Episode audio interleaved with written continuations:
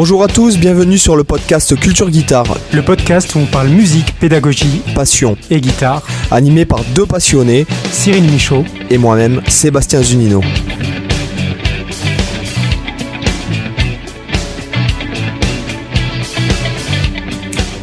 Bonjour à tous, bienvenue sur le podcast Culture Guitare. Euh, comment ça va Cyril?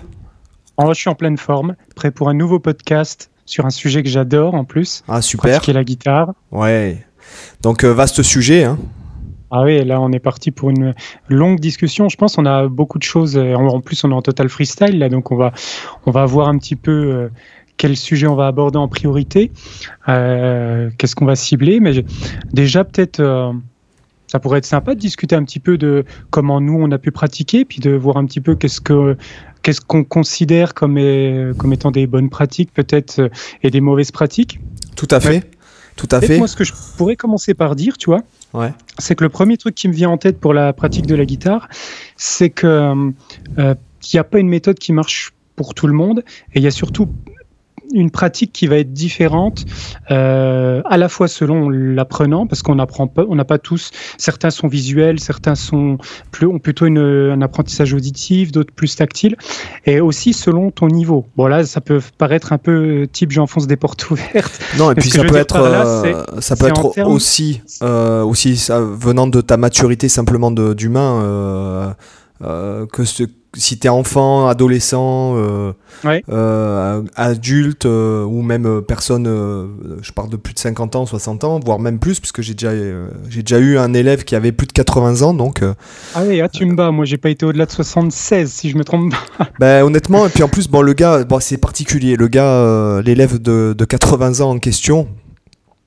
c'était un mec qui était trompettiste et copywriter professionnel ah à New York, tu vois. Donc bon. Euh, euh, enfin non, c'est pas copywriter, c'est copyiste, il appelle ça. Donc en fait, c'est les personnes qui, qui, reproduisaient les partitions à main levée à l'époque, tu vois. Oui, je vois. bon, enfin voilà. Et puis il était, ouais, il était déjà très très musicien, quoi. Hum, Oui, donc il y avait un bagage derrière, il y avait des habitudes. c'est différent de quelqu'un qui débute totalement la musique à 80 ans, quoi. Oui, tout à fait, oui, oui, oui. oui.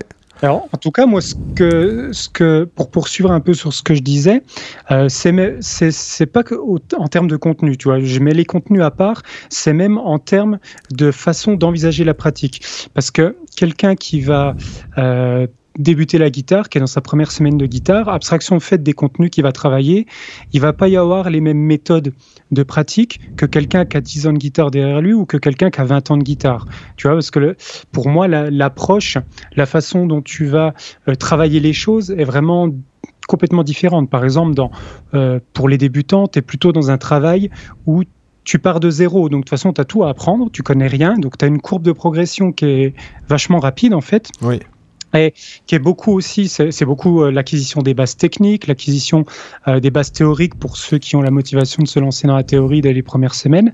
Alors que quelqu'un qui va déjà être depuis 10 ans, 20 ans sur son instrument, il a déjà un certain bagage, il va avoir une courbe de progression qui, qui est un petit peu plus euh, euh stabilisée, qui ne va pas être aussi fulgurante qu'un début, débutant, mais ça va être un détail plus dans la profondeur, plus dans l'appropriation, plus dans le développement de, quelque chose de plus personnel, et il n'y aura pas la même façon d'aborder, tu vois, je prends un exemple tout bête, un débutant qui va aborder une progression d'accords et quelqu'un qui a 20 ans de guitare qui va prendre la même progression d'accords, ils vont pas envisager la pratiquer de la, même façon.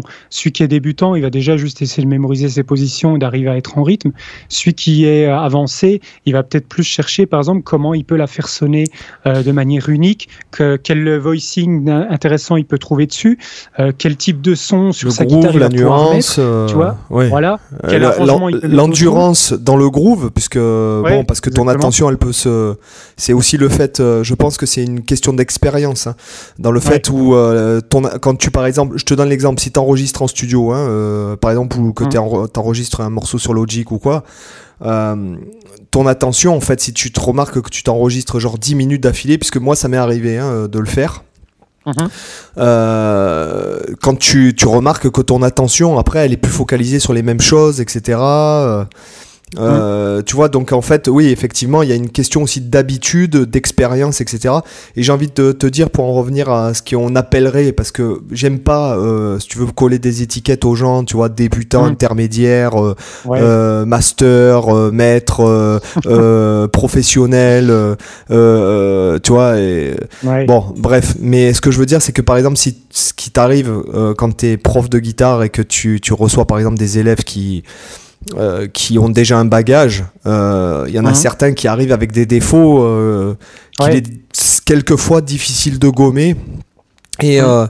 pour revenir sur ce petit point-là, en fait, moi je dirais que des fois j'ai des élèves qui se sont pointés avec des, ce que une personne scolaire ou ce qu'un professeur à l'ancienne peut-être aurait considéré comme un, un défaut et moi, je lui ai dit, écoute, euh, parce qu'il me dit, ouais, mais tu vois ce mouvement-là, etc. Tu vois comment je me sers de ci, de ça. Je, je, je donnerai un exemple concret tout à l'heure.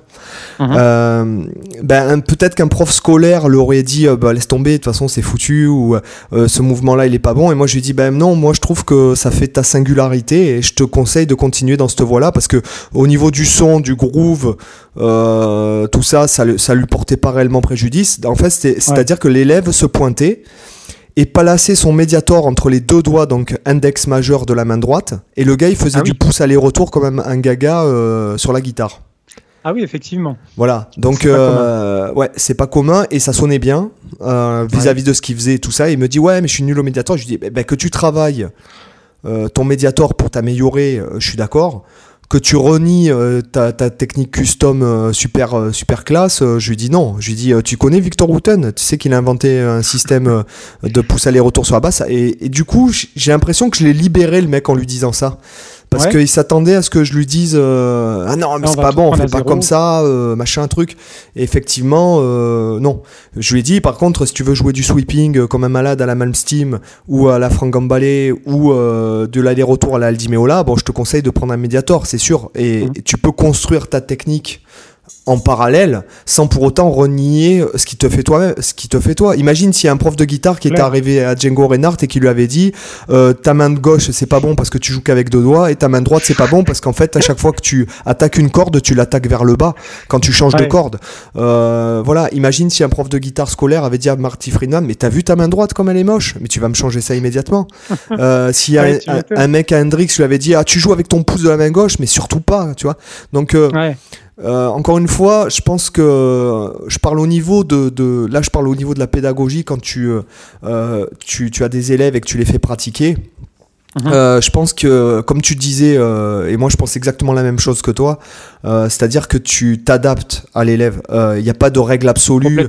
Ce qu'on disait avec Romain la dernière fois, il n'y a pas de règles absolues. Il y a des trucs qui vont marcher pour certains, comme tu l'as dit très justement. Il y a des gens qui sont visuels, qui, d'autres qui sont auditifs, d'autres qui sont dans le dans le dans le tactile, tout ça. comme il y a des élèves qui ont besoin d'être recadrés d'un point de vue genre euh, j'ai été trop gentil, tu fous rien, euh, hein. ou euh, des élèves qui ont besoin d'être hyper encouragés, d'être hyper rassurés. C'est quelque part, voilà, moi je pense que la pratique s'adapte à tous et s'adapte à tous et qu'encore une fois, le professeur lui-même ne doit pas se prendre parce que j'ai déjà eu des échanges avec des personnes euh, euh, voilà quoi. J'ai déjà eu, je me, je me dis bon, euh, être professeur, c'est pas détenir une règle absolue et encore une fois, c'est pas une finalité. Non, clairement pas. Voilà. Tu as plein de pédagogies différentes et c'est vrai que le, le, rôle du prof, c'est d'arriver à trouver à sentir comment l'élève a le plus de facilité à, s'approprier les choses et de l'emmener sur cette voie-là. Euh, parce que c'est clair que si tu proposes quelque chose de figé, genre tu sais qu'à la première leçon, tu fais travailler tel morceau, tel exercice, à la deuxième leçon, c'est ça, et que tu fais ça sur euh, les 400 élèves que tu vas avoir, euh, bon, je vais le dire, mais pour moi, c'est de la merde. Ah oui, c'est le genre de truc où tu es complètement figé. Bon, je pense pas qu'il y ait non plus beaucoup de profs qui, qui, font ça. La plupart des profs sont quand même flexibles. Mais c'est vrai que la pratique, ça doit forcément être flexible. Ça doit forcément euh, s'adapter à tout un tas de paramètres. Et du coup, c'est assez intéressant les exemples que tu as donnés. Tu vois, moi, j'ai eu le cas aussi avec des élèves où tu as des élèves qui ont besoin d'être extrêmement cadrés. C'est-à-dire que si tu leur donnes pas, genre, un bouquin, euh, justement, comme je disais avant, avec, euh, genre, cette semaine, c'est l'exercice numéro temps, page temps, après, c'est l'exercice numéro temps, page temps, bah, en fait, ils ont l'impression un peu euh, de pas être euh, dans un vrai cours, tu vois. Euh, ils ont besoin de retrouver une sorte de cadre scolaire.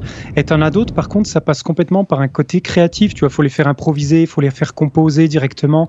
Et eux, ça les intéresse pas de faire des exercices barbares, euh, techniques, sans musicalité, tu vois. Et là, eux, faut plutôt leur amener à leur faire passer la technique au travers de la musique. Genre, tu leur fais, je sais pas, bosser un, plan, tu leur fais bosser un morceau, je sais pas, un, un, truc de Dream Theater, par exemple, pour un élève qui est déjà assez avancé.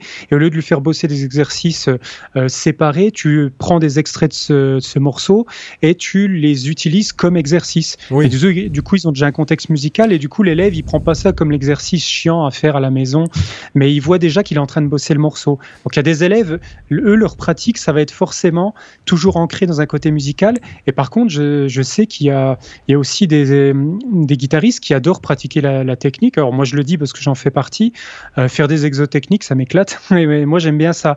Mais j'aime bien aussi faire des choses musicales, tu vois. Mais j'aime bien les deux mondes. Après, tu peux avoir. Me pas du tout de souci de faire 10 euh, minutes, 15 minutes, 20 minutes, une heure d'exercice purement digital. Moi, je m'en fiche. Tout fait. Après, moi, je te dirais que tu peux. Encore une fois, on va en revenir à. à, ce qu'on disait un peu avant, c'est qu'il y a d'autres des fois, enfin moi j'ai été dans ce cas-là puisque ça, euh, ça fait très longtemps, enfin moi j'ai des cours sur Skype mais en présentiel comme je l'ai été euh, comme je l'ai hum. euh, pratiqué dans, dans, des magasins de musique, tout ça. Euh, des fois, l'élève veut jouer le morceau et tu es obligé de lui créer un exercice pour qu'il travaille tel ou tel mouvement. voilà, tu peux avoir encore une fois, je, tiens à le dire, vis pour les mêmes pour les auditeurs. Après, encore une fois, c'est que nos points de vue à nous. Hein, on, hum, bien sûr. Et voilà, après, c'est moi, ça engage personne, tout ça, mais je pense que euh, voilà quoi quel que soit l'élève euh, même s'il y a des quand même des euh, on va dire un tronc commun je pense hein. de choses comme par exemple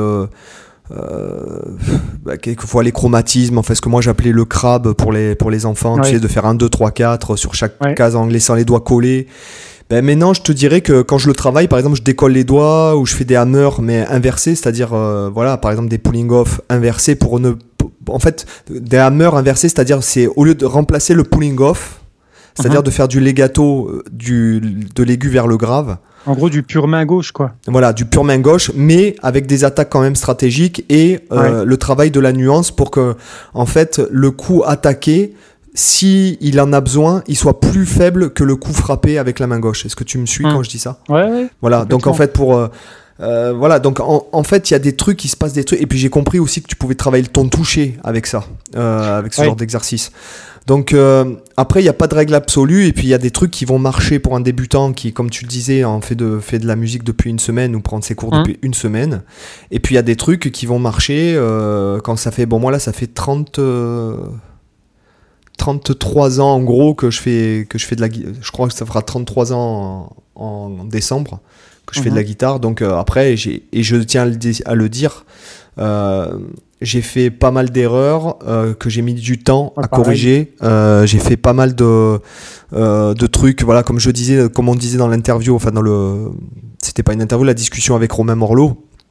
Il y a des trucs que j'ai mis des années à gommer en me filmant, en mettant un miroir quand je pratiquais. Mhm. Euh, voilà, donc euh, il y a des trucs aujourd'hui que tu vois, bon par exemple, euh, je, bon moi c'est vrai que je travaille beaucoup sur le legato ou sur un demi legato on va dire. et par exemple depuis cette année en fait je travaille sur le hammer à l'inverse parce qu'en fait ben, mes oreilles aujourd'hui elles ont plus envie d'entendre le pulling off en fait. Ouais. Tout connement. Oui, après, c'est des évolutions du style qui amènent justement à repratiquer différemment. C'est ça qui est, qui est intéressant. C'est en fait notre pratique, elle évolue vraiment vraiment constamment en fonction de nos besoins musicaux. Et en fait, c'est ça aussi qui est intéressant, c'est que moi, je vois beaucoup euh, ce que je considère personnellement comme étant une erreur, euh, même si on peut y trouver des avantages, euh, c'est parfois de pratiquer des choses qui ne servent à rien. Et il y a beaucoup de guitaristes qui parfois vont bosser, vont vouloir apprendre une technique Bon, je sais pas, je te dis au hasard, ils vont vouloir absolument faire du tapping. sauf que les mecs, au final, le style musical qu'ils veulent jouer, c'est genre du rock basique et puis du blues rock ou des trucs comme ça. Et en fait, je prends exprès quelque chose d'un peu exagéré. Hein. Oui, bien sûr. et du coup, ils vont, ils vont passer des heures à travailler, des, à pratiquer la guitare sur des techniques qu'ils vont peut-être utiliser une fois dans leur vie. Et au lieu de travailler, tu vois, le mec qui va vouloir faire à fond du blues, il euh, faut qu'il travaille les bends en priorité, il faut qu'il travaille la dynamique du, du son, il faut qu'il travaille les nuances, il faut qu'il travaille le phrasé, tout ce genre de trucs. Euh, alors qu'un guitariste qui veut faire du, du métal, il va pas forcément avoir besoin dans l'immédiat des mêmes choses, tu vois. Oui, tout à fait. Euh, et c'est ça aussi, c'est que finalement, les contenus en guitare, on partage tous les mêmes contenus, tout le monde a à peu près les mêmes contenus euh, potentiellement à apprendre. C'est juste que selon euh, le style que tu veux jouer, selon tes objectifs, tu vas juste pas les travailler dans les mêmes moments ni à la même fréquence, à la même, euh, à la même quantité. Donc, tu vois, le, guitariste qui va, qui va jouer genre juste euh, de la musique ambiante, bah, il va peut-être moins passer de temps à travailler ses bennes que le guitariste qui fait du blues. Euh, donc, donc ça, en fait, c'est ça qui est intéressant, c'est que cette pratique, il faut l'apprendre sur différents aspects. Faut, euh, moi, je pars toujours des besoins. Pour, à, mon avis, pour avoir une pratique efficace, euh, donc pour les débutants qui nous écouteraient, il faut que vous partiez vraiment de vos besoins. C'est-à-dire, pourquoi vous apprenez la guitare? Pour, euh, vous voulez jouer quoi sur cet instrument? De quelle guitare vous jouez? Parce que si, on parle de guitare classique, de guitare folk, de guitare euh, euh, flamenco, de guitare électrique, on parle pas aussi de la même façon de travailler. Tu vois, sur une guitare classique, le jeu médiator, c'est inexistant. On peut le faire, mais en tout cas, c'est pas ancré dans, dans, le, dans les habitudes traditionnelles de l'instrument. Oui, tout à fait. Donc en fait, il n'y a, a, pas forcément les mêmes choses à pratiquer non plus. Après, donc, moi, je partirais vraiment toujours de ça, tu vois, de, de, travailler sur ses besoins profonds et axer sa pratique en priorité là-dessus, ce qui n'empêche pas d'étendre, parce que le mec qui aura travaillé le tapping, même s'il s'en sert pas, ça lui aura quand même appris des choses, malgré tout, qu'il pourra peut-être utiliser malgré tout, peut-être dans 20 ans, tu vois. Alors, je vais te dire, euh, je vais donner l'exemple. Moi, je fais très peu de tapping pour euh, les gens qui, qui, qui me suivent un petit peu depuis quelques temps maintenant. Euh, parce que bon, j'ai la, la chance de pouvoir écarter mes doigts euh, plus enfin, facilement. Voilà. Euh, le truc, c'est que. Quel est ton secret? Dis-nous tout. Ben, euh, en vérité, euh, ben, il y en a pas réellement. J'imagine que quand j'étais petit, j'ai, dû me forcer à jouer des trucs qui demandaient des extensions et qu'au final, grâce à ça, parce que j'étais jeune, mes doigts se, sont écartés. Parce que j'ai clairement, j'ai, quand tu vois ma main droite, si je la mets là, par exemple au piano, euh, mhm. j'ai du mal à faire la dixième, euh, la main droite, alors que je peux faire, euh, je, crois que je peux aller jusqu'à la, la onzième augmentée selon le départ de note avec ma main gauche, quoi. Mhm. Donc en fait, ouais, voilà. Et en fait, si tu veux, voilà, donc la main est vachement plus souple, ce qui est logique hein, d'ailleurs. Mhm, tout à fait. Mais le tapping, par exemple, il y a des cas où tu es obligé. De, par exemple, en ce moment, j'écoute beaucoup Ravel. Hein, euh, j'ai pas envie de, de, Ouais, je vais vous dire ce que je pratique en ce moment. J'écoute beaucoup Ravel. Euh, donc des pianos, des pièces qui sont adaptées pour piano solo, d'accord, des pièces qui mhm. sont par exemple à l'origine peut-être même pour orchestre et qui sont adaptées pour piano solo. Et euh, et t'es obligé de faire du tapping. Bon, c'est pas du tapping, euh, on va dire comme à la, à la Vandalen ou à la Steve Vai, mais t'es obligé du, du, tapping, du, tapping, en main. Ouais, voilà, c'est ça. Du tapping façon Midnight de Satriani, par exemple. Oui. Voilà. T'es obligé. Bon, il y a des leaks qui me plaisent. Euh, uh-huh. Voilà, comme par exemple dans la fantaisie impromptue euh, de, de l'adaptation de Rental.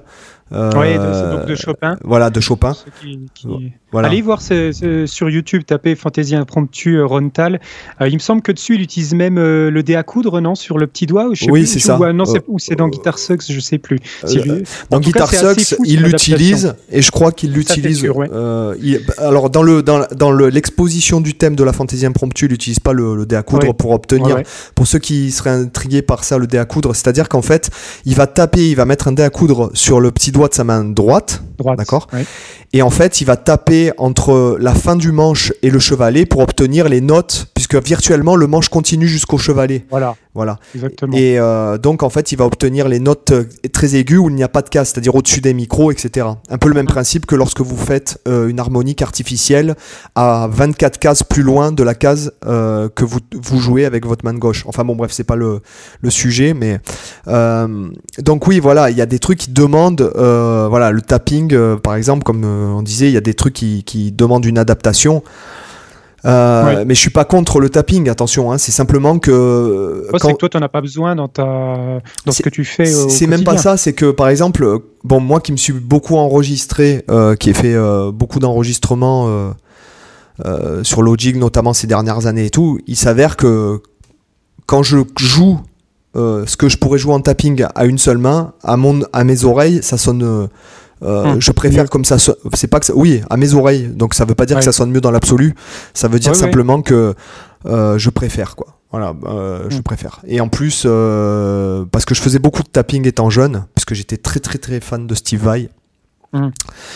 Et euh, mais non, c'est vrai que dans le jazz et tout, tu fais pas de tapping parce que bon, il y a, un, un, intégrisme, j'ai envie de te dire, dans le jazz que quand tu es étudiant, si tu sors un plan de tapping, euh, en général, ton prof, euh, il, te, il, te scalpe direct. ceci dit, c'est une erreur, hein, selon moi. Ceci dit, enfin, voilà, on en vient à des, des trucs on pourrait, dont on pourrait parler. En même temps, je, je conçois qu'il y ait des professeurs qui gardent une certaine tradition euh, telle qu'elle. Mhm. D'accord? Et en même temps, je, quand même, je, j'aime bien aussi les gens qui ont une ouverture d'esprit qui me, qui, me diraient vas-y, euh, fais ça, quoi. Voilà. et je, tu vois, parce que j'ai eu la chance de rencontrer des ayatollahs de la musique dans ma vie, notamment en jazz. Donc, euh, un prof que j'ai eu qui, qui, qui a été, oui, qui est euh, qui est pour moi le meilleur prof de guitare du monde euh, et qui lui était quand même très euh, axé. ça m'embête de dire ayatollah parce que ça, ça a peut-être un côté péjoratif, mais dans ma bouche ça, ça ne l'est pas. C'est-à-dire qu'il était très focalisé sur ça. Non, ça doit se, cette musique-là se joue comme ça, avec tel langage, de telle façon, et chaque période a tel type d'accompagnement, tel type de façon de jouer, tel type de ci, tel type de là, quoi. Voilà. Uh-huh. Et euh, à l'inverse, euh, ouais, voilà, moi j'aimerais que des gens euh, arrivent et te disent oui, mais vas-y. Euh, euh, alors pour moi, ça a été bien parce que j'ai appris le langage de cette musique et après j'ai au, au, final parce que là ça fait quelques années depuis que je, pense que depuis que j'ai commencé YouTube j'ai arrêté le jazz en fait réellement mhm. le jazz pur et du coup, j'ai métissé ce que j'ai appris pendant des années avec ce que je connaissais d'acquis d'avant, d'adolescent, de ma période de rock, euh, de tout ça. J'ai tout mixé en fait. Voilà. Hum. Euh, et j'ai rencontré aussi un ayatollah de la musique de Bach. Voilà.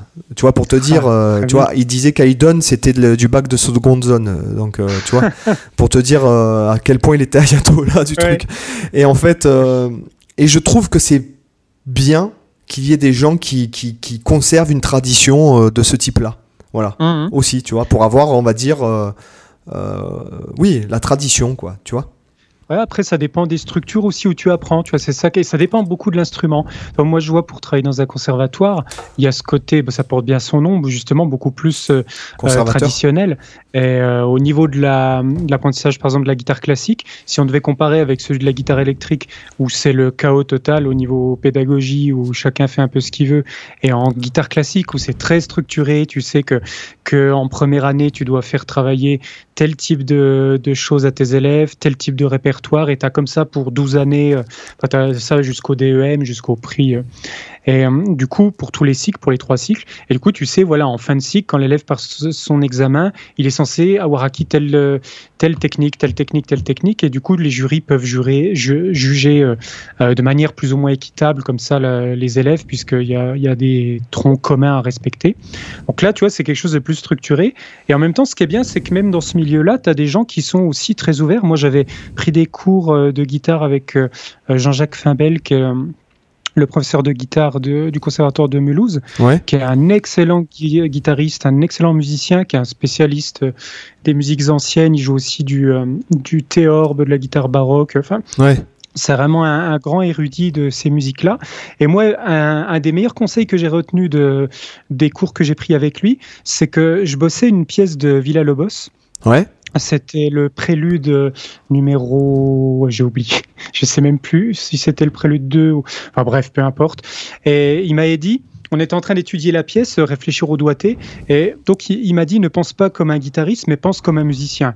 C'est-à-dire la plupart des guitaristes jouaient le passage d'une manière, et lui il m'a montré une façon que j'avais jamais vu encore personne jouer comme jouer ce passage de cette façon-là, en faisant si tu veux, en fait c'était une, une mélodie assez typique avec la avec une note pédale qui reste en permanence, donc le truc typiquement qui sonne un peu baroquisant, et du coup tout le monde le jouait généralement sur une sur une corde, et lui m'a montré si on le faisait plutôt en le, en le, prenant sur deux cordes, en maintenant la note pédale sur une corde et en faisant les autres sur les, les cordes du dessous. Ce qui permettait d'avoir des belles résonances et des belles dissonances entre la note pédale et les autres notes de la mélodie qui étaient jouées. Tu, parles d'un truc, par exemple, on va dire avec une note euh, qui revient, euh, comme euh, on va dire oui, Thunderstruck. croche, si tu veux. Oui, exactement. c'est exactement ce principe-là. Donc c'était en double croche avec une alternance entre cette note pédale et une mélodie. Et du coup, le rendu était magnifique, tu vois.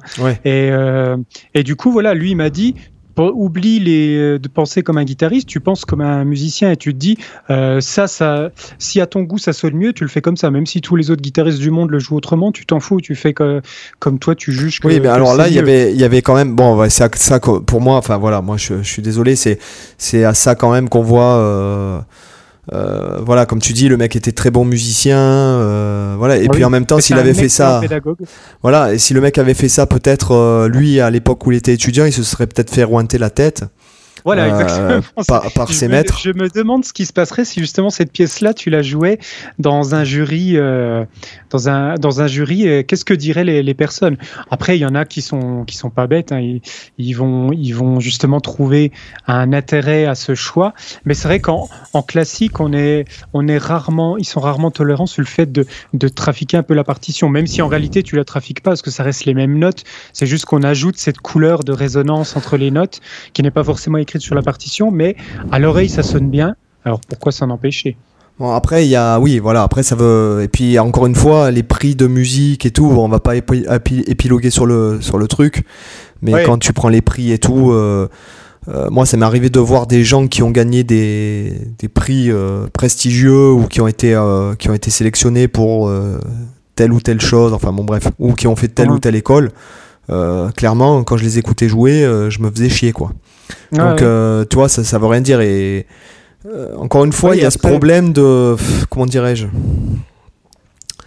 Il y a un peu ce problème de, de, de, ouais j'ai fait ça je suis diplômé de ci de ça et puis en fait euh, ouais t'as as beau être diplômé de la meilleure école du monde avec le premier prix hein. à l'unanimité machin si quand, quand tu bon bref si quand tu joues tu fais chier tout le monde voilà enfin qu'il se passe rien de nouveau parce que pareil encore une fois euh, bon je veux bien conserver le euh, tu vois Brad Meldo je prends souvent cet exemple là Brad Meldo c'est un mec qui euh, qui pour moi a fusionné tous les styles de musique donc c'est un pianiste pour ceux qui ne savent pas donc je suis très très fan de ce gars là clairement il a mis il a réussi à mettre du, du, du, du, Schubert du Ravel dans des pièces de jazz ou de prendre des morceaux de Radiohead et de les jouer façon Beethoven mhm. tu vois bon ben moi pour moi ça c'est intéressant si tu veux voilà. Et ah après euh, jouer euh, une énième interprétation Exactement. Euh, de tel ou tel truc ouais ok bon super bon ouais, je te rejoins totalement. T'as as des morceaux ils ont tellement été joués que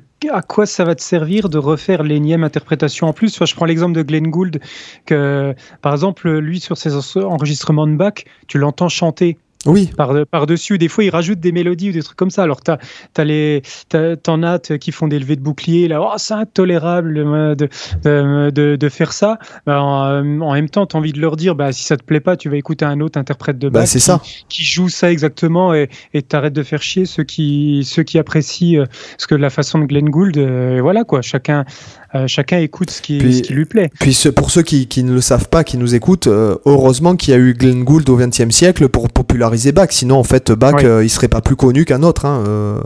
voilà, il a été. Euh, Glenn Gould a popularisé énormément Bach et bien d'autres d'ailleurs. Il hein. y a un autre truc que je voulais, sur lequel je voulais rebondir.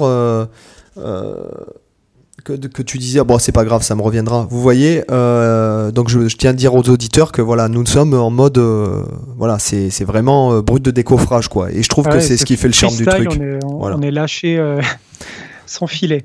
Donc, euh, en, ce moment, qu'est-ce que tu travailles donc Dis-nous un peu comment. Euh, Alors, moi, j'ai un peu réorienté ma, ma pratique. Euh, pendant pas mal de temps, toi, moi, j'étais un peu l'inverse de toi, c'est-à-dire que j'ai fait beaucoup de tapping. j'ai fait énormément de compos en tapping à deux mains, parce que c'est une technique que, que j'adorais. Et ça doit faire peut-être une année maintenant que j'en fais finalement quasiment plus, tu vois, à part que je vais m'y remettre quand je vais réenregistrer toutes mes compos. Et maintenant, je suis beaucoup plus dans l'hybrid picking et beaucoup plus dans, comme toi, dans les écartements.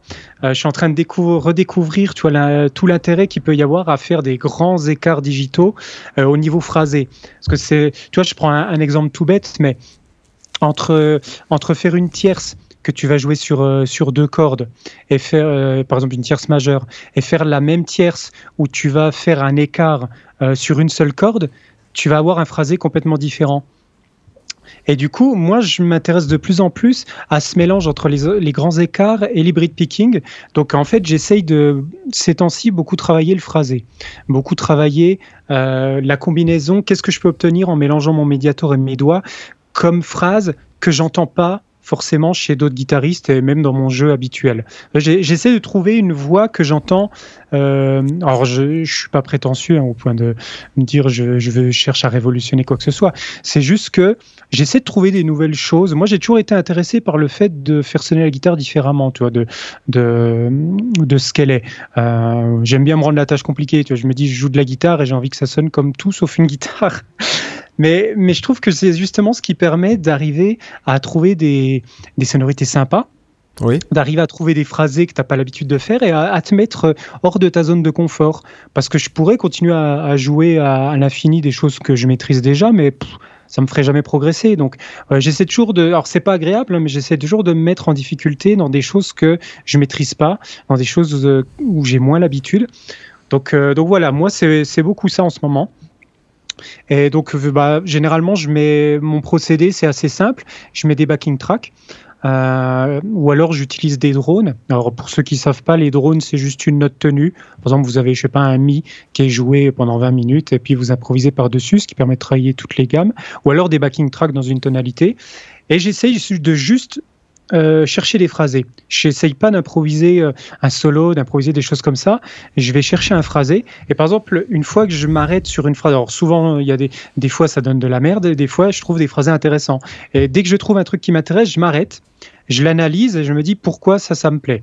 Et après, je le prends et je vais le jouer 20 fois, 30 fois, 40 fois. Je vais passer une heure dessus et je vais chercher toutes les façons que je peux avoir de le faire sonner différemment et de le, dé, de le, démultiplier, si tu veux, d'en faire des variations. Oui. Dire ça, je l'ai trouvé, ça, ça me plaît bien. J'ai envie de le rendre naturel et de l'incorporer dans mon jeu pour que je puisse le sortir naturellement. Parce que quand on trouve des nouvelles idées, euh, c'est difficile de les faire ensuite euh, jaillir spontanément quand tu improvises. Tu as une phase où il faut l'intérioriser à ton jeu pour que ça devienne un procédé naturel. Donc moi, la façon que j'ai trouvé de faire ça, c'est de le varier tout simplement, de le répéter de toutes les façons possibles, de le jouer sur différentes cordes, sur différents registres, de le faire dans différentes tonalités, euh, de le faire avec différents doigtés, tu vois. donc voilà, c'est principalement ça, moi, du travail de, du travail un peu digital comme ça et de recherche de, de phrasés. Donc il y a du boulot. ouais. Euh, là, moi, je te. Alors, bon, moi, j'ai pas du tout, euh, j'ai pas du tout la même euh, façon de, de, comment dirais-je, de pratiquer. Mhm. Je pratique, bon, de toute façon, vu les, bon, on est vachement différents niveau style. C'est d'ailleurs pour ça qu'on, on, s'est, on a fait le podcast ensemble. Hum. Euh, moi, je vais être euh, déjà dans. Alors, moi, il y a plusieurs pratiques à mon sens. Euh, dans ma pratique dirigée, je parle. Je vais choisir vraiment un mouvement, une tonalité, un type d'accord, un mode.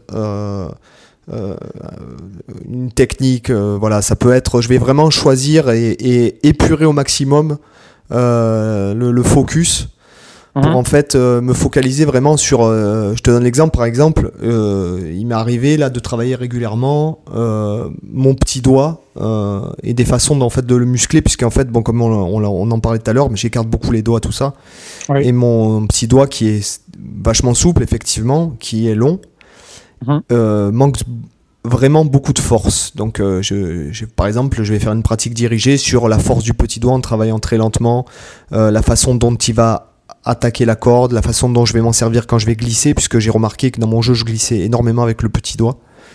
Euh, voilà, je vais faire une pratique dirigée qui est vraiment, vraiment sur un aspect, le maximum épuré, maximum les aspects, et en fait garder vraiment un aspect et me focaliser dessus pendant euh, de 20 à, on va dire, à 2 heures, 20 euh, minutes à 2 heures, euh, que sur un, mouvement, un truc, voilà.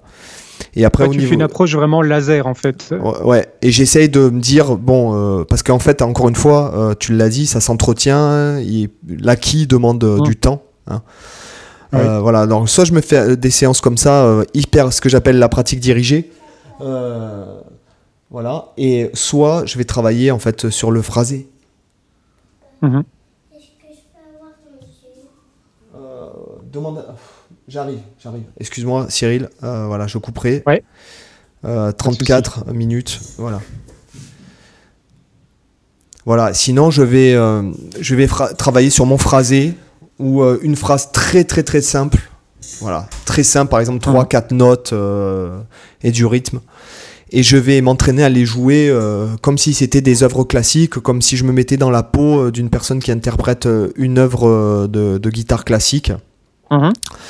en me disant voilà ces trois notes là ben, quand, quand, je les joue il faut que il faut qu'elles sonnent comme comme un gars qui fait de la guitare depuis 500 ans quoi voilà oui voilà je vois et voilà. Et sinon, après, pour le phraser, euh, il y a beaucoup de gens qui me demandent par rapport au vocabulaire et tout, euh, un peu dans différents styles.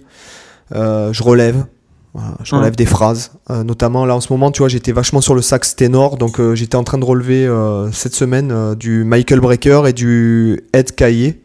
Donc, Ed Caillé, c'est un saxophoniste ténor qui est, qui est pas très connu, comparé à Michael Brecker, par exemple. Et je prends des bribes de phrases. Euh, je relève la grille déjà.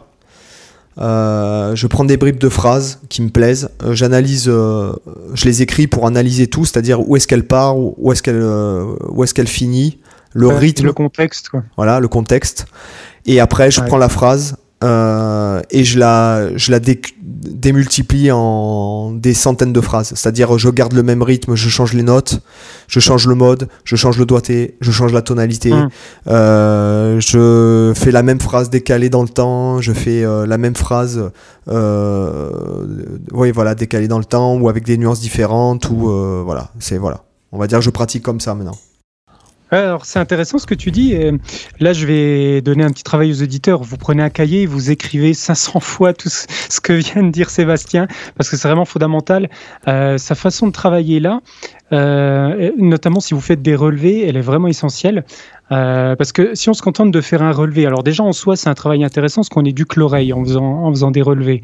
Euh, on se base pas sur une partition et on joue. Là, il faut vraiment arriver à reconnaître les intervalles, arriver à retrouver où c'est joué. C'est aussi un travail d'arrangement. Si on retranscrit du sax, du piano, il faut le retranscrire de manière idiomatique, c'est-à-dire assez naturelle pour le pour un guitariste. Et puis trouver un doigté. Euh, voilà, exactement. voilà, un, doigté qui convient et puis qui sonne parce que bon après avoir beaucoup beaucoup relevé, j'ai énormément. D'ailleurs, c'était la...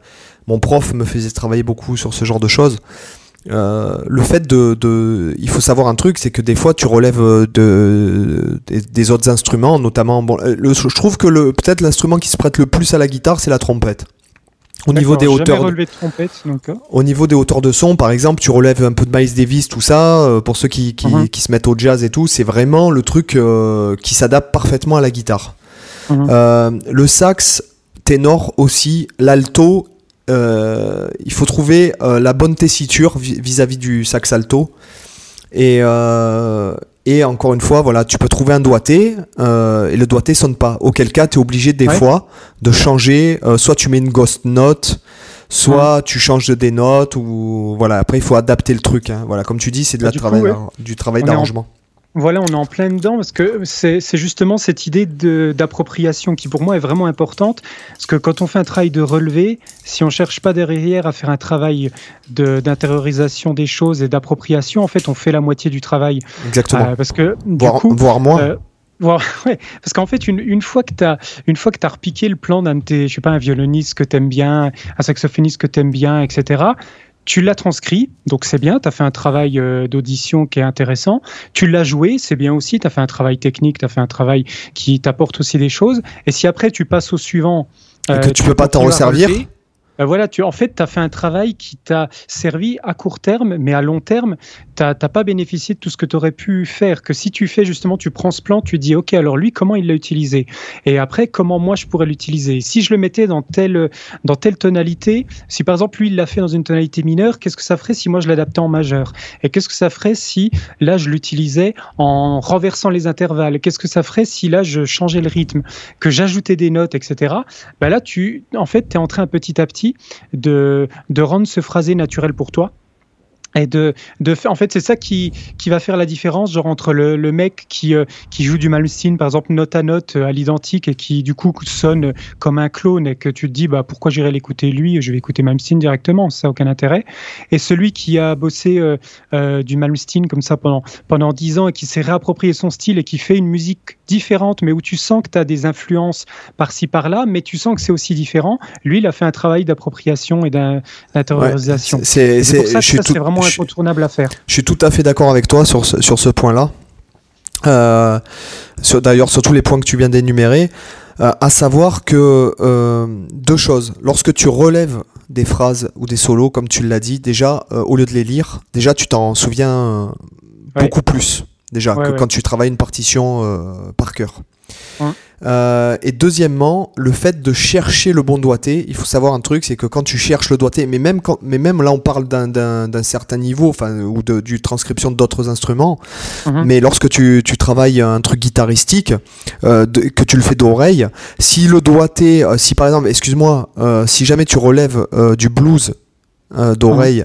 et que tu n'arrives pas à le mettre en relation avec la penta, y a un et ça veut dire que ton doigté est pas bon et ça voudra dire que tu n'analyses pas en fait euh, ce que la personne joue et donc tu pourras mhm. pas t'en resservir et donc en fait ce que tu fais ben alors soit si tu fais ça sur un long terme bah, tu vas te créer toi-même finalement un système euh, de phrasing un petit peu mhm. au final tu retomberas sur tes pattes en te disant au bout de quelques temps euh, ah oui mais bien sûr c'est la penta mais en fait jouer d'une autre façon ou soit bon ben de suite tu dis ah ben oui voilà c'est ça c'est d'ailleurs moi vraiment dans les formations, etc. Puisque bon, on propose tous les deux des formations. Dans les formations, euh, je leur, euh, je leur, je les bassine euh, à dire le plan, vous le prenez, vous le faites avec plein de doigtés différents à plusieurs endroits du, du manche, sur toutes les cordes. voilà. Ça, c'est fondamental. Et effectivement, ça permet de, de discuter d'un aspect aussi de la pratique qui est toujours négligé. c'est justement les doigtés. Alors, je dirais même que celui qui est le plus négligé, c'est celui des doigtés de main droite. Euh, et c'est même le cas euh, des profs. Hein. Je, là, j'englobe euh, à la fois les profs et les guitaristes qui étudient. Euh, alors, c'est pas vrai en guitare classique, parce que en guitare classique, quand on aborde une partition, on a tout ce travail où on va noter euh, nos doigtés de main gauche, nos doigtés de main droite, et on va apprendre la pièce euh, généralement après avoir fait ce travail-là. Parce que si tu commences à apprendre la pièce en, avec un doigté, puis qu'en fait tu changes ton doigté constamment, bah en fait, tu fais que apprendre euh, des choses que, qui changent en permanence et du coup tu n'arrives pas à mémoriser la bonne information tu vois. Si tu essaies de mémoriser une information mais qui change en permanence bah tu mémorises rien ou tu mémorises plein de choses inexactes. Et du coup Vu qu'en guitare euh, électrique, il hein, n'y euh, a pas vraiment de partition officielle. officielle. Et je pense que toi comme moi, on a pu voir.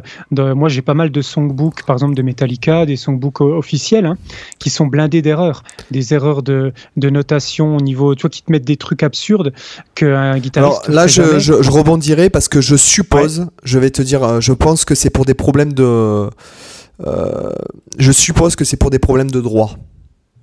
Ah oui des fois, ouais, qu'il y a des erreurs, parce que j'en ai parlé à. Donc, comme je te disais, j'ai eu la chance de. même dans des songbooks officiels, ça me paraît étonnant, tu vois. Euh, ouais, je pense qu'il y a, il y a des vices de. Enfin, je veux pas dire de bêtises, hein, je suis pas un spécialiste mhm. du copyright ou quoi que ce soit, mais euh, j'ai souvent noté. Parce que bon, j'ai eu la chance de travailler dans. En fait, j'ai donné des cours pendant dans un très grand magasin de musique, donc euh, qui s'appelait Argence Musique, donc voilà, qui n'existe plus aujourd'hui, qui était. C'était situé où? À Toulon. À Toulon? Enfin, à La Valette. À La Valette, euh, La Valette, c'est un, c'est une petite ville qui est à côté de Toulon, mais ça fait partie de, de l'agglomération toulonnaise, on va dire. Mhm. Euh, et euh, j'étais extrêmement consommateur de partitions. Enfin, de, j'adorais quand il y avait pas un, élève n'était pas là, je descendais, je lisais des partitions, des, de tout, hein, de piano. D'ailleurs, j'ai beaucoup de partitions chez moi et il m'arrive très souvent de lire les partitions de piano en écoutant les œuvres. Euh, pour analyser les harmonies, les conduites de voix, euh, les contrepoints, mhm. le thème, comment harmoniser le thème, enfin bon bref, etc. Euh, donc j'étais un gros consommateur de partitions et c'est vrai que dans les partitions guitare, je, me, je m'étais posé cette question. Je me dis mais c'est pas possible. Les mecs, euh, ils envoient des partitions officielles avec des, des erreurs de doigté ou des mm. trucs aberrants. Euh, genre des doigtés aberrants ou des, des... je te donne l'exemple par exemple au lieu de marquer sol majeur 7 les gars ils écrivaient si mineur basse de sol mm.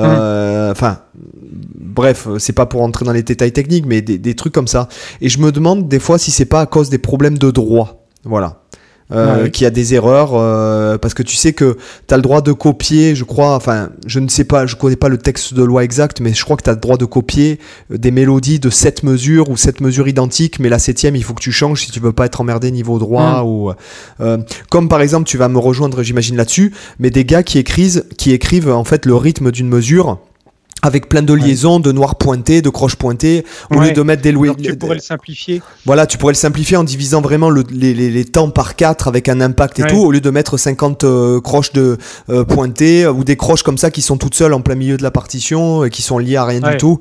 Euh, voilà. Donc après, je me demande. Par contre, là-dessus, je, je, me permets juste de faire une petite précision. Euh, je suis totalement d'accord avec toi. Euh, par contre, il faut savoir que ça, dans, dans certains milieux, par exemple dans la, dans la musique contemporaine, c'est quelque chose qui parfois est voulu, de complexifier de manière extrême euh, la notation alors que ça pourrait être écrit, écrit de manière plus simple. Et le but, le compositeur fait ça volontairement pour mettre l'interprète dans un mindset de difficulté. Parce que si, si tu lui écris, genre, par exemple, juste des rondes liées ou des trucs comme ça, pour lui, c'est un truc facile. Il va pas mettre la même implication d'interprétation dans, dans, dans juste des rondes qui sont liées que dans une notation complètement absurde qui serait exactement la même chose. oui, non, mais là, je suis d'accord, mais là, je, par, je parle pas des, des préludes pour piano de, de Boulez ou de. Tu vois. Même, euh, Beethoven a fait, même Beethoven a fait ça, par exemple, l'impact d'écrire euh, d'écrire une musique où tu écris tout en triple croche, avec un tempo lent par exemple, ça va être plus, euh, plus pénible à lire quand c'est des triples croches que quand par exemple c'est juste des croches avec un tempo plus rapide. Et du coup, même Beethoven a fait ce genre de choses. Je sais pas si c'est dans la musique contemporaine. Mais alors là, là, euh, c'était juste un aparté. Hein, oui, non, non, mais je suis, je suis d'accord. Là, je suis d'accord avec toi. Après, je pense que je vais être, ce que je vais dire, c'est très bête. Mais je pense que quand tu joues des triples croches à 60 des doubles croches à 120 mhm. ou des croches euh, à 240, euh, ce n'est pas pareil. Oui. Pourtant, c'est la même valeur, c'est les mêmes temps, etc. Mais effectivement, je pense que c'est pas pareil au niveau du temps. Au niveau du temps, au niveau du placement, au niveau, du placement, au niveau du groove.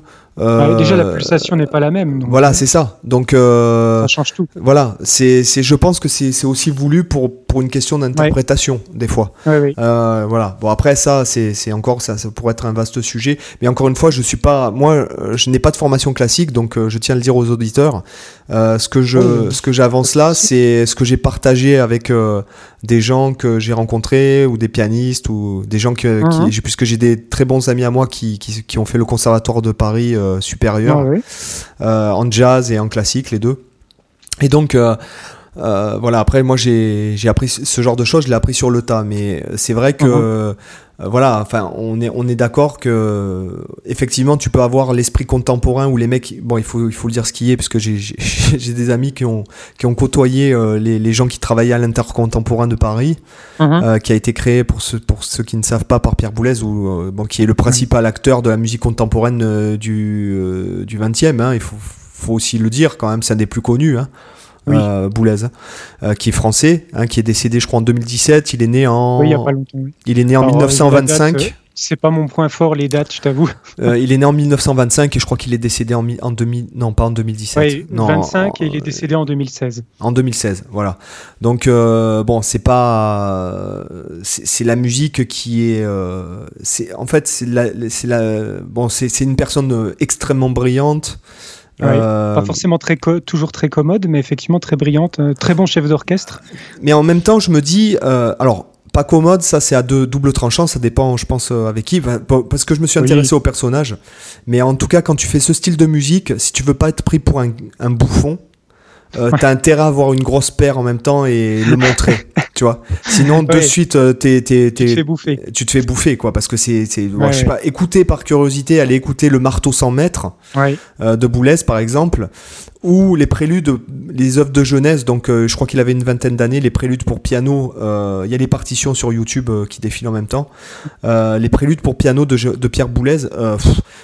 si t'as pas une grosse, voilà, comme je disais, si t'as pas une grosse paire entre les jambes et que tu le montres pas, et que tu le revendiques pas, tu, c'est fini. Tu, tu finis. c'est fini pour toi, quoi. Donc. Clair. Voilà, enfin après, ces mecs-là se complexifient la vie et puis ils sont dans, un mindset qui est vachement différent. Ça, c'est vrai. Oui, oui. Pour ce qui est de Beethoven, après, je pense que c'est plus une question de groove, d'interprétation. Voilà. Je pense, oui. Et du coup, pour revenir sur cette question des doigtés, tu vois, euh, ce qui est important aussi à savoir, c'est que euh, c'est jamais vraiment figé un doigté. Moi, je le vois pour euh, justement, comme je disais tout à l'heure, retranscrire pas mal de, partitions, donc de, groupes. un doigté que je, je, vais noter dans ma partition. Si je reprends mon fichier, des fois même un mois après ou des fois plus tard, un an après, je me dis mais qu'est-ce que tu as écrit comme doigté? C'est complètement con. Et aujourd'hui, je le ferai complètement différemment. Et en fait, ça, c'est ça qui est intéressant, c'est euh, les doigtés, ils évoluent aussi avec, notre pratique. Un doigté qu'on ferait quand on est jeune, ce serait peut-être pas forcément le même qu'on ferait 20 ans après. Parce qu'on a plus d'expérience, parce qu'on cherche, comme tu disais tout à l'heure, on, cherche un son différent. Je rebondis sur euh, quand tu avais évoqué l'histoire du tapping et l'histoire des écartements. Euh, voilà, pour tout un tas de raisons, on peut être amené à complètement changer ses doigtés de main droite et de main gauche. Mais en tout cas, moi, si j'avais un conseil à donner aux guitaristes euh, qui veulent justement pratiquer de manière efficace, c'est vraiment de penser beaucoup plus au doigté parce qu'il y en a beaucoup trop qui ignorent ça ou alors qui se concentrent trop sur la main gauche. Et la main droite c'est bon on fait un peu au pif euh, on fait un peu un mélange d'aller-retour d'aller simple de retour simple.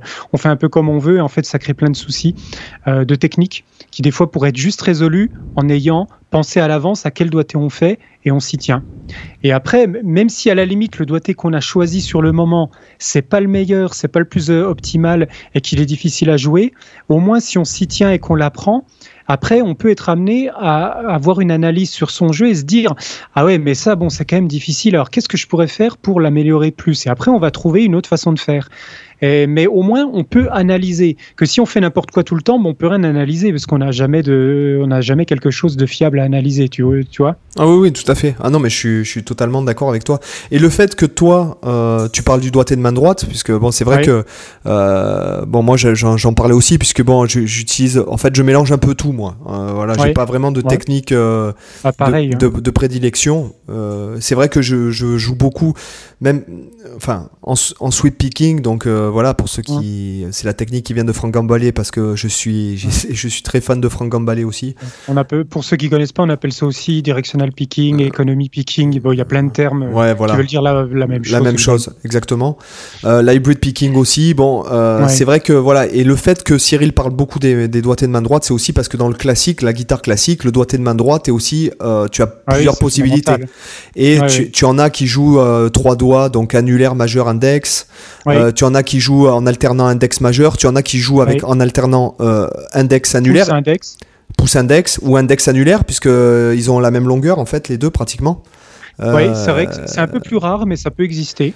Dans certains cas. Voilà, il y en a qui jouent avec les cinq doigts. Hein, il y en a qui jouent, voilà, en flamenco par exemple. On utilise le petit doigt en flamenco. Voilà. D'ailleurs, tu as, posté hier un, un, riff un peu flamenco, un peu qui utilisait ce genre de technique avec du typing et tout ça, du rake. Tout ça, c'était vachement intéressant. Euh, donc le, le truc, c'est que euh, voilà. Et après, il y a un truc aussi, c'est qu'il faut aussi. Euh, alors là, on parle beaucoup d'aspects techniques et d'aspects de discipline. On est d'accord. Moi, je suis uh-huh. pour aussi. Vas-y, joue quoi. oui, on faut pas se paralyser non plus. Voilà, avec la suranalyse. Voilà, moi je suis.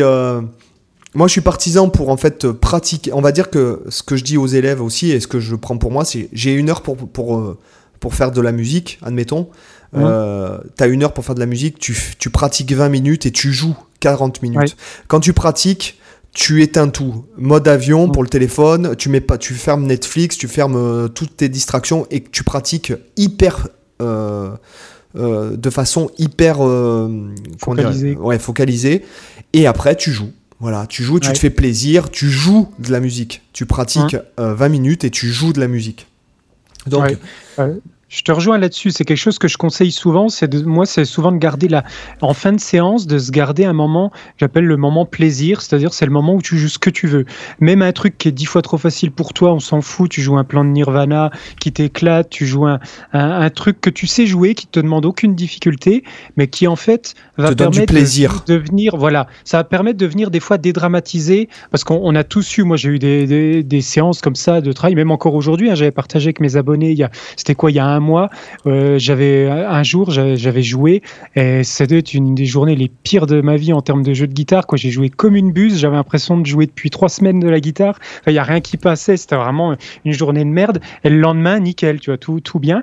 Et du coup, ça permet le fait de ménager en fin de séance un aspect plaisir où tu, tu joues ce que tu veux et même si tu fais des erreurs, même si c'est pas parfait, tu t'en fous. Le principe, c'est de t'amuser avec ton instrument parce que c'est quand même à la base, on apprend la guitare pour le plaisir. Euh, Um, ça permet de dédramatiser si dans la séance il y a eu un moment difficile, un truc que tu n'arrivais pas à faire. Parce qu'il n'y a rien de pire que de terminer une séance de pratique sur un sentiment négatif. Parce que du coup, ce sentiment négatif, tu le gardes.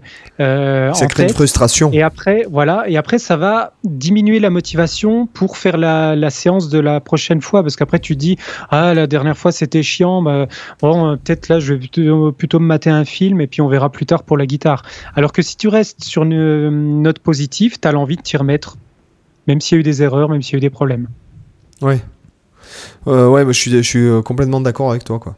Euh, donc je trouve que c'est bien de, de, de, finir le podcast euh, de la pratique là-dessus, c'est-à-dire que effectivement il y a plein de façons. Donc là on a énuméré, euh, je crois qu'on pourra en parler pendant 100 heures puisque de toute façon. Euh, je pense qu'on en refera d'autres, un podcast sur la pratique. Voilà, c'est ça. Et peut-être même de la pratique ciblée, c'est-à-dire comment travailler telle ou telle chose, telle telle technique ou tel ou tel truc. parce que du coup le fait même, bah, moi je trouve que c'est, enfin voilà, moi je trouve que c'est super intéressant d'entendre, de savoir comment les gens pratiquent. Et quand j'étais plus jeune, c'est c'est quelque chose qui m'a euh, qui m'a très intéressé chez les gars que j'écoutais. Euh, c'est bah comment comment ils pratiquent. Qu'est-ce que d'ailleurs quand j'ai fait des masterclass, euh, c'est comment je leur c'est ce que je leur ai demandé. Voilà. Donc euh, euh, les premières choses que je leur demandais c'était ça, c'était euh, ouais qu'est-ce que tu pratiques, qu'est-ce que tu voilà c'est c'est comment tu pratiques, comment tu as travaillé, comment est-ce que tu relèves, est-ce que tu voilà. Et même quand je je rencontre d'autres icos des qui sont professionnels ou quoi, je, je leur demande voilà je leur demande toujours ça.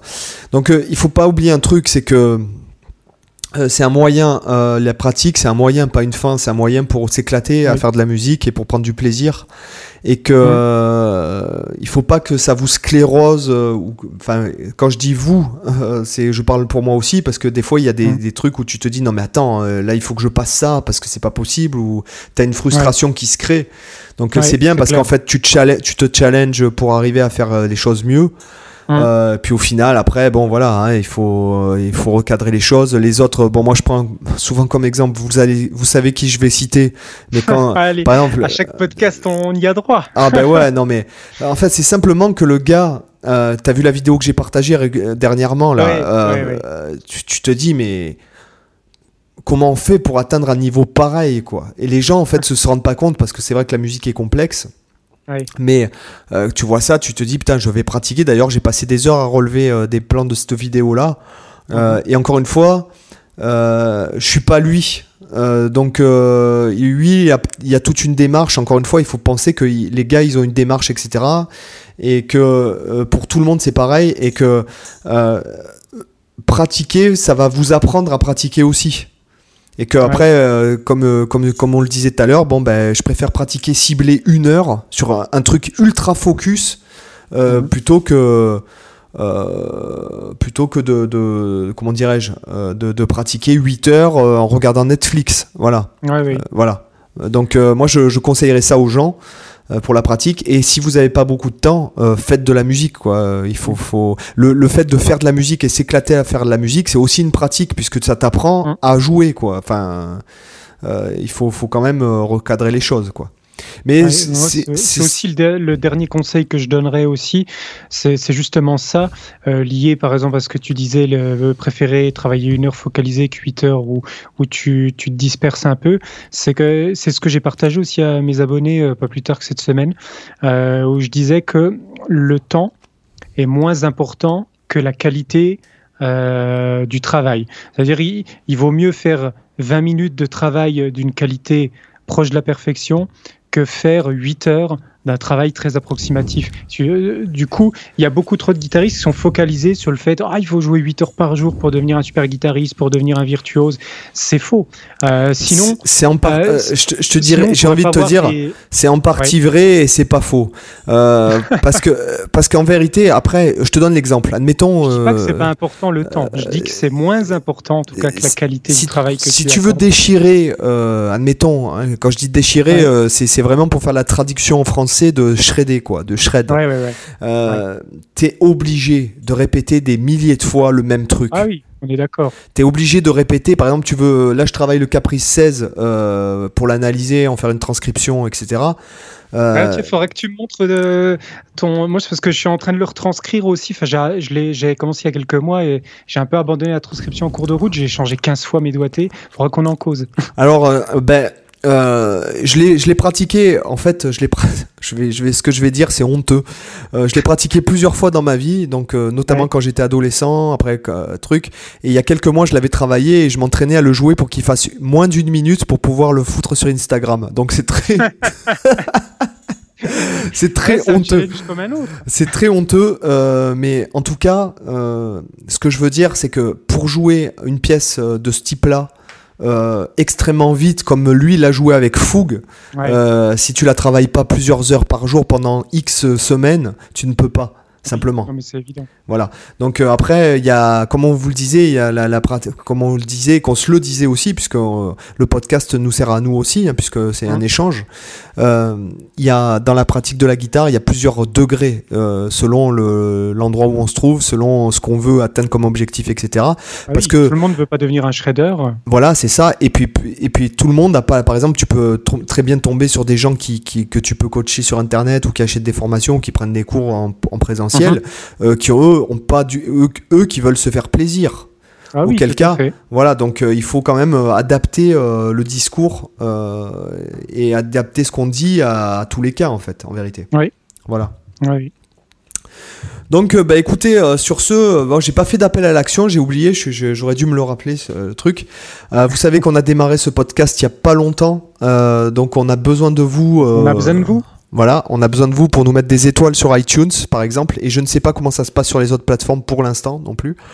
Donc, euh, que vous mettiez des commentaires, que vous nous souteniez, euh, voilà, en mettant des commentaires. le podcast. Voilà, c'est ça. En venant liker la page Facebook, parce que tu as vu qu'on a une page Facebook, euh, Cyril. je m'en suis pas ah encore très occupé, mais euh, en tout cas, vous pouvez nous rejoindre sur la page Facebook et activer les notifications pour savoir quand est-ce qu'on poste un nouveau podcast. Euh, et sur ce, voilà, vous avez tous nos liens dans dans la description vers nos sites respectifs et nos chaînes YouTube. voilà, et puis de toute façon, vous nous retrouvez partout sur les réseaux sociaux. Hein. Cyril, sur ce, je vais te dire à bientôt. D'accord. À bientôt également. Écoute, euh, et puis je vous remercie, euh, je, tiens à remercier les auditeurs qui sont restés euh, une heure en notre... écouté voilà, patiemment. Voilà, une heure avec nous et, n'hésitez pas encore une fois à nous mettre des étoiles iTunes, 5 ça serait génial et un commentaire pour nous faire des suggestions sur des, des, sujets. Suggestions d'idées de sujets qui vous intéressent, allez-y. Voilà, c'est le top. Bon ben sur ce, bye bye. Bye, à bientôt. Ciao.